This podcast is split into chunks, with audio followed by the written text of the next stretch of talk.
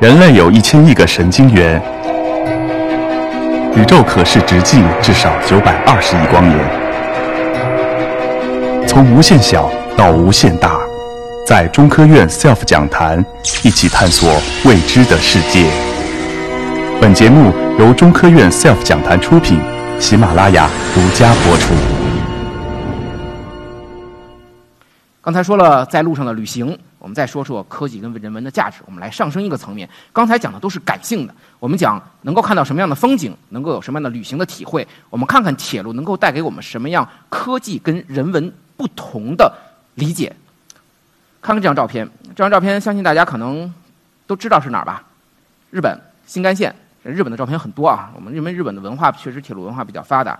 曾经从六十年代，一九六四年世界上第一条高速铁路东海道新干线开通，一直到可能大概三十年左右的时间，日本曾经统计，大概有一半以上从日本寄出的明信片，全都是新干线行驶在富士山脚下的这幅画面。为什么？富士山是日本最具代表性的自然风景，而新干线在长时间几十年的时间范围内是世界唯一的高速列车，是日本科技的代表。那么是日本科技的一种骄傲。日本也是把新干线和富士山作为最具日本特色、最具日本骄傲的东西展示给外国人。那么我们也看一看他们曾经带给我们的这种科技的这种价值。这张照片不知道大家有什么感受啊？铁胆火车侠是吧？这个有同龄人跟我看过这个铁胆火车侠，那么还记得希望号吧？我们还记得，应该如果看过都记得这个希望号，这个这个跟喜羊羊一样的这种第一正面角色，就是咱们第三列，从从从眼前数第二列这个火车叫三百系。那么这几列火车呢，是日本新干线最早的几呃早期的几个车型，其中最中间的那个圆头圆脑的是零系，也就是我们最早概念的这种高速列车的形象，是世界上第一款高速列车。后面是一百系、三百系跟七百系。我二零一四年第一次到达这个博物馆的时候呢，我抱着里面那个灵系，有一种说不出的感觉，我还写了一篇啊，发了个微博。我当时什么感觉？我说我来晚了。为什么？因为我们作为一个铁路行业的一个参与者，那么世界高速列车它不仅仅代表日本的一个荣耀，它的出现改变了整个铁路交通的这种价值，所以它是在世界铁路上极其有价值的这么一个车型。那么它在二零零八年退役，那个时候我经济能力也没有这个，当时应该举家借款也应该去看看它最后运行的这个状态。那么很可惜啊，当我去的时候，这些。前辈们已经在博物馆里面安享晚年，我再也无法欣赏到他们驰骋在新干线的这个画面。那么我们接着往下看一下，这是日本第一款能够跑三百公里的一个车，叫五百系。这个喷涂很有意思啊，很很鲜艳，很风骚啊。这个这个是叫 Hello Kitty 的一个主题涂装。那么我们今天。不深入的讲了，就是说这个五百系它新的一款三百系的一个高一个列车，然后这是它另外一款高速列车，是在东北地区运行的，在基友线跑的一个新干线的车。那么樱花的季节，那么穿越风景，这是在这是新干线东北新干线最先进的一个车，叫做 E 五系。那么它后面穿越的这个隧道，就是现在最长的一个海底隧道，是连接本州岛跟北海道岛的，就是青函海底隧道。那么这列新干线呢，也从这个青函海底隧道穿过。我们看看其他国家的高速列车，这是德国，德国的高速列 ICE 三，在它的科隆大教堂的脚下，那么也是最具德国特色的火车科技和最有德国代表的这种文化的这种体现。这是法国的 TGV，也和它的老建筑。那么这是我们中国的复兴号，复兴号这是京沪高铁的复兴号列车，行驶在这个阳澄湖大桥上。如果你们坐火车去上海的话，在苏州北出站之后，能够看到一片。非常漂亮的湖水，那就是著名的阳澄湖。相信大家都已经想着大闸蟹了。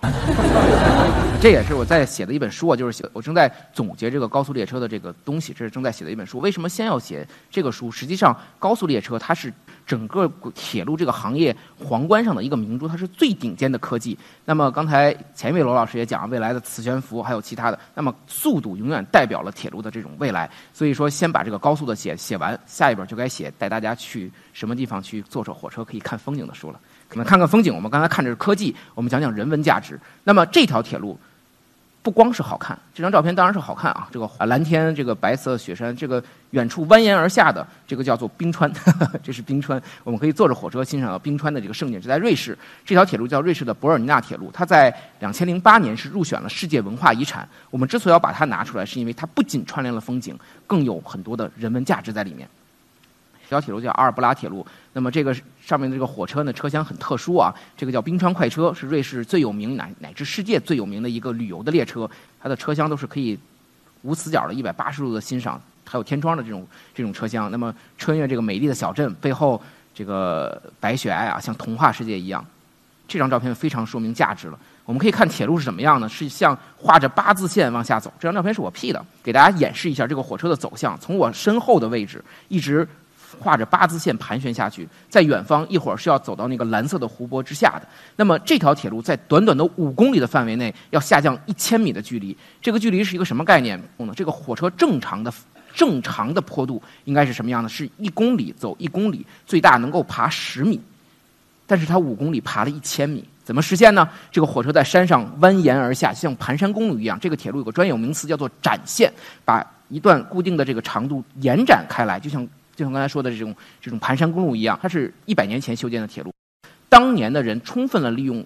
发挥了自己的智慧，让铁路去适应了这个地形，能够从山脚下一路爬到皑皑的雪峰之上。这个在工程上有极其深厚的造诣，当然它串联了极其风美丽的风景，雪山、草地、蓝天白云，什么？你坐着火车简直是一种在画中穿行的那种感受。所以在二零零八年，它入选了世界文化遗产。我们从来都想的是建筑是文化遗产，这种非物质的我们的这种文化的这种习惯，从来没有人想过铁路也是文化遗产。当你坐火车的时候，已经不仅仅。是坐着火车看风景，你更是感受一百年前人的这种价值。那么这个时候，火车的价值、铁路的价值已经不再是一个交通工具。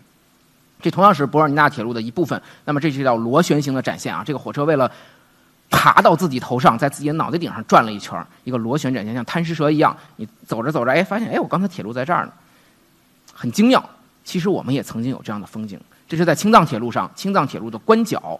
关角呢是就是就是青海的一座很高的三千米的山，这不是我们大家刚才看那个青藏铁路，刚才说的一般的说的雪域天路是从格尔木到拉萨的青藏铁路二期工程，而这个呢是青藏铁路的一期工程，从西宁到格尔木，在七十年代修建，当年为了翻越这个关角山，一层一层的转圈，大家可以看到这个圆圈这一层就是螺旋展现，那么这个螺旋展现是世界上海拔最高的、最壮美的一个螺旋展现，但是很遗憾。我们这条一螺旋展线呢，在二零一五年的时候，随着新的关角隧道通车，这段线路永久的废弃了。那么，这就是我二零一六年跟着央视去拍纪录片的时候拍的一张照片。我是站在老的关角隧道里面向外看，那么非常漂亮的风景，但铁路已经被扒掉了。当时我们和天峻县当这个地方叫天峻嘛，天峻县的领导们一起吃饭的时候，他们就说：“哎呀，希望铁路部门恢复这段铁路。”但是很遗憾，我们到这条铁路至今已经彻底的废弃掉了。我们再看一个我们的文化遗产，这张照片呢是在。呃，中国的滇越铁在云南。那么这个地儿大家不知道认不认识啊？这个地方叫碧色寨。那么它有什么不一样的地方呢？你们一定看过一部电影，叫做《芳华》。《芳华》里那个运兵列车就在这个地方拍摄的。这张照片我二零一一年拍摄，当年这个地方一个人没有。但是我去年再去的时候，这个地方已经被围成了一个地，被地方政府围成了一个景区。据说去年的春节有十五万游客来这个地方去欣赏。那么这条铁路，我们看一张更壮美的一个风景。那么这张照片是人字桥，是这条铁路上最具特色的一个建筑的一个精华。一个钢的条，一个跨在一个深谷之上。那么云南地方政府的人呢，一直希望把这条铁路申请为世界文化遗产，因为无论工程造诣，还是它的工程难度，以及对云南。这个一百多年带来的影响，它真的不逊于刚才我们看到那条瑞士的博尔尼纳铁路。但是很遗憾，这评判的标准把握在西方人手里。他们说你这条铁路已经不再运用了。像刚才我们看到的碧色寨车站，那么这座车站已经把所有的古道都已经拆道岔拆掉了。这个铁路火车一天一两趟的火车只是通过，它失去了一个火车站的价值。所以这条铁路在入选文化遗产，在国际上是有争议的。但实际上它的价值，它的人文价值已经超过了铁路本身。他们甚至可以成为一条中国最具旅游代表性的铁路，但很遗憾啊，这条铁路已经有十几年没有客运了。如果我们真的想坐火车感受，至少现在还没法做到。OK，我们可以看到这种人文跟科技的价值。我们最后一部分说人才是风景线，为什么这样讲？其实我不善于拍人，我不太喜欢拍人啊，因为我喜欢拍火车的自然风景。但实际上，我们坐火车的时候，如果你真的只把它当成交通工具，我们去从 A 点坐到 B 点，去忽略了中间的很多风景，甚至忽略了铁路旅行的很多意义跟价值，那么我觉得很可惜。我总结了四句话，用四张照片来代替一下。这个照片是什么？感知亲情。寻找浪漫，享受旅行，体味生活。实际上，这四张照片真的代表了我们跟铁路的这种感觉。我们现在对于大家坐火车，火车站给你一个安检拦在外面，所有的高铁的线路边上一个高高的防护网挡在外面，它让我们和火车产生了隔阂。其实，在我在世界旅行的这种感觉中，我没有这种感觉。我觉得在其他的很多地方，这种铁路跟生活，甚至我们很多当地的人会把火车当成一种。风景，或者当成一种享受。我们把四张照片简单的说两句。这张照片呢是在匈牙利的首都布达佩斯，那么这是一条儿童铁路。我们中国曾经也有这样儿童铁路，但现在好像已经没有了。那么到了周末，家长带着两个双胞胎的孩子来感受这个火车，非常热情。两个小孩子也非常热情。这样，我一个中国人很热情的跟我打招呼。小孩子从小就和父母一块儿坐着火车去感受这种亲情。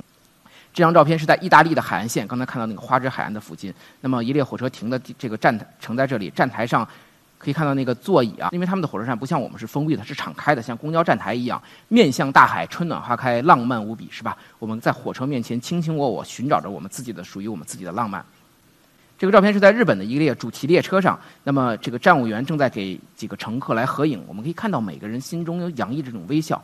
在这种旅行过程中，我们不是从 A 点到 B 点的工具，而是享受沿途的风景。像这个座椅很有意思，它是面向一方的，为什么？因为在不远的铁路运行的不远的地方，那么就会面。就会驶过大海，你坐在这个这个面向大海的这种座椅上，吃着便当，去感受着这种山和海的这种美景，绝对是一种不一样的旅行感受。那么每个人确实，刚才我说了，洋溢着发自内心的微笑。而最后一张照片呢，是在咱们中国的台湾省，那么这是台湾高铁在山上的一个餐馆，叫银河铁道餐厅，它也是日本的这个一个小说的一个一个衍生。那么一边看着下面的万家灯火，一边看着高铁驰骋在这里，喝咖啡。或者是吃着晚晚餐，那么享受着火车、铁路带来的不一样的这种生活的一种体味。这是最后一张照片，这张照片呢是我在日本二零一五年拍摄的。刚才看那个五百系那个非常粉嫩的 Hello Kitty 新干线的前身，那么它的涂装是叫做 EVA。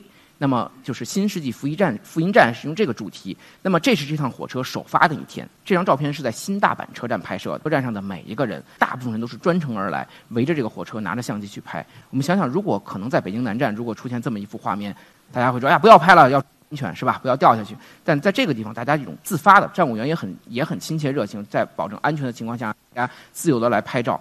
说明每一个人在日本，在这种环境里面，每一个人对铁路有一种不一样的这种感情。其实，在我心中，这就是一种文化的体现。其实，我的专业一直学铁路运输的这个专业，但是我工作还是做科普。那么，整个这个过程，我更像是一个桥梁。我是这个铁路的行业和我们公众之间的桥梁。就是我希望把铁路很多有价值的东西、有意思的旅行分享给大家，也希望给大家介绍一下铁路，就是让大家不理不了解铁路的东西，通过我的方式去分享介绍出来。到这里，这个 PPT over，也希望大家听完我这个东西最后一个演演讲，大家轻轻松松的五一买张火车票，去感受一下不一样的这种铁路的风情。谢谢。